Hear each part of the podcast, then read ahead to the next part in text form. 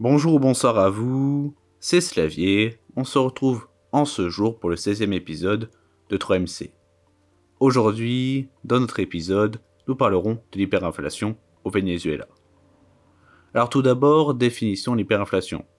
L'hyperinflation est une hausse généralisée des prix de plus de 50% par mois. C'est-à-dire que tous les mois, chaque mois, les prix des produits prennent une hausse de 50%. Mais le Venezuela ne connaîtra qu'une hyperinflation à partir de 2017.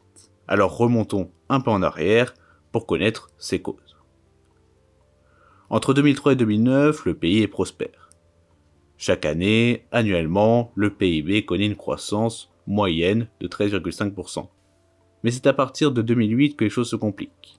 Il y a la crise des subprimes, le cours des matières premières chute, et le Venezuela étant très dépendant de ses cours, étant donné que ses exportations dépendent à 99% de ceux-ci, 95% pour les hydrocarbures et 4% pour d'autres matières premières, celui-ci connaît une baisse de ses revenus, de ses devises étrangères, qui lui permettent d'acheter donc des produits à l'étranger, étant donné que son économie ne peut pas fournir tous les produits dont sa population a besoin.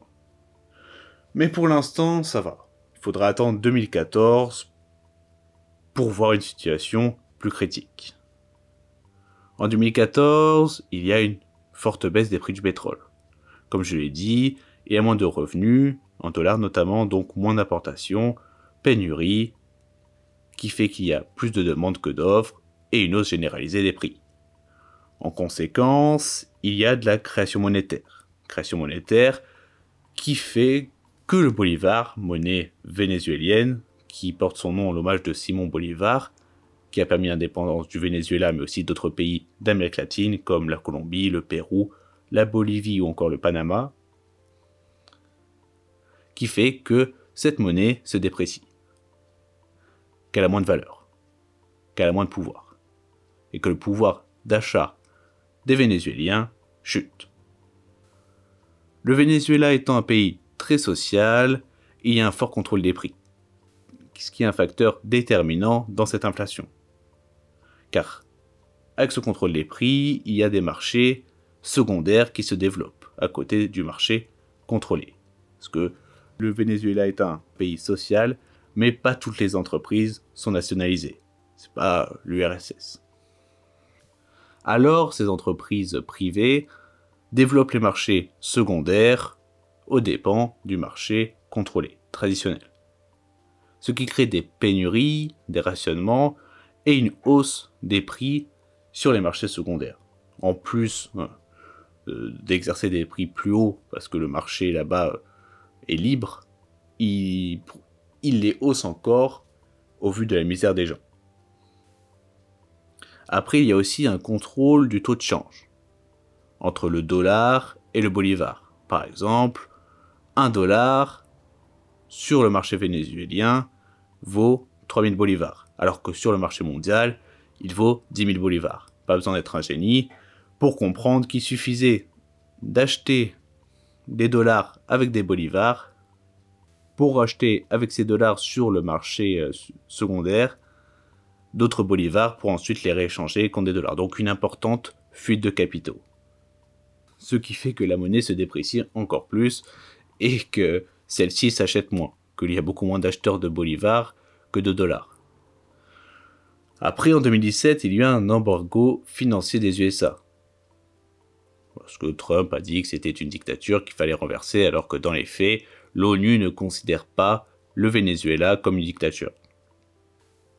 Alors il y a une impossibilité pour celui-ci de se procurer du dollar, donc impossibilité d'acquérir certains produits, alors encore plus de pénurie de certains produits et une hausse encore plus générale des prix. Et le développement d'autres marchés secondaires, marchés noirs, d'une économie parallèle. Ensuite, il y a toujours eu une méfiance envers le bolivar, qui a toujours été très inflationniste. Donc beaucoup moins d'achats de bolivar que de rejet de celle-ci. Fallait mieux investir avec le bolivar dès que en avais, dans d'autres monnaies ou dans certains produits, dans certains actifs, que de l'épargner. C'est pas, pas une monnaie d'épargne. C'est pas une monnaie sûre. Pas une monnaie stable.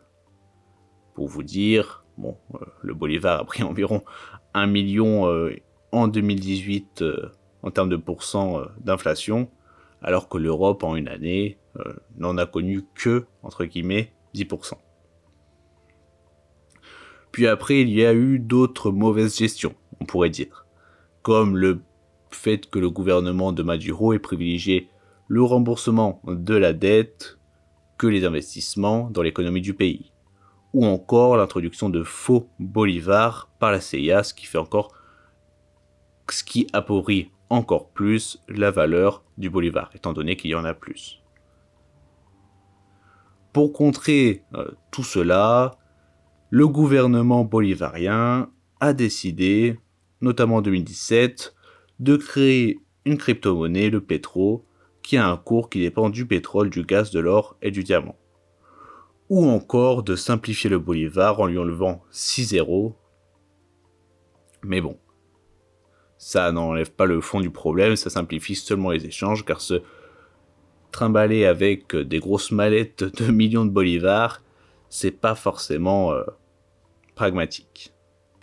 Alors les conséquences de tout cela, c'est, euh, comme je l'ai dit, bon, un bolivar qui n'est pas du tout fiable et une dollarisation de l'économie. Les, les, Vénézuéliens privilégient le dollar à la place du bolivar.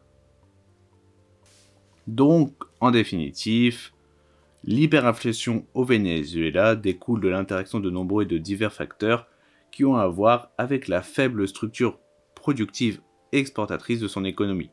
L'énorme puissance de groupes économiques opposés au gouvernement, comme je l'ai dit, les monopoles, les oligopoles, qui sont privés et qui développent le marché noir au lieu des marchés contrôlés euh, par, le gouvernement, de la position politique singulière et institutionnelle de l'exécutif vénézuélien, ce qui a fait l'embargo euh, de Trump en 2017, et puis une création massive d'argent du fait euh, de la de l'augmentation des prix, de la rareté de ceux-ci. Donc pour pouvoir les acheter, il fallait beaucoup plus d'argent et puis c'est un cercle vicieux qui ne cesse de s'engranger, de continuer.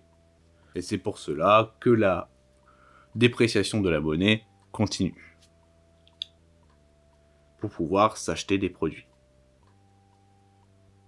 Par ailleurs, les marchands vénézuéliens tendaient même à vendre leurs produits en avance de l'inflation à venir le mois suivant. C'est-à-dire que au lieu de vendre leurs produits avec un léger bénéfice et le coût de revient de ceux-ci, ils évaluaient en avance la dévaluation de la monnaie et le coût futur qu'allait être le coût de revient de leurs euh, futurs produits.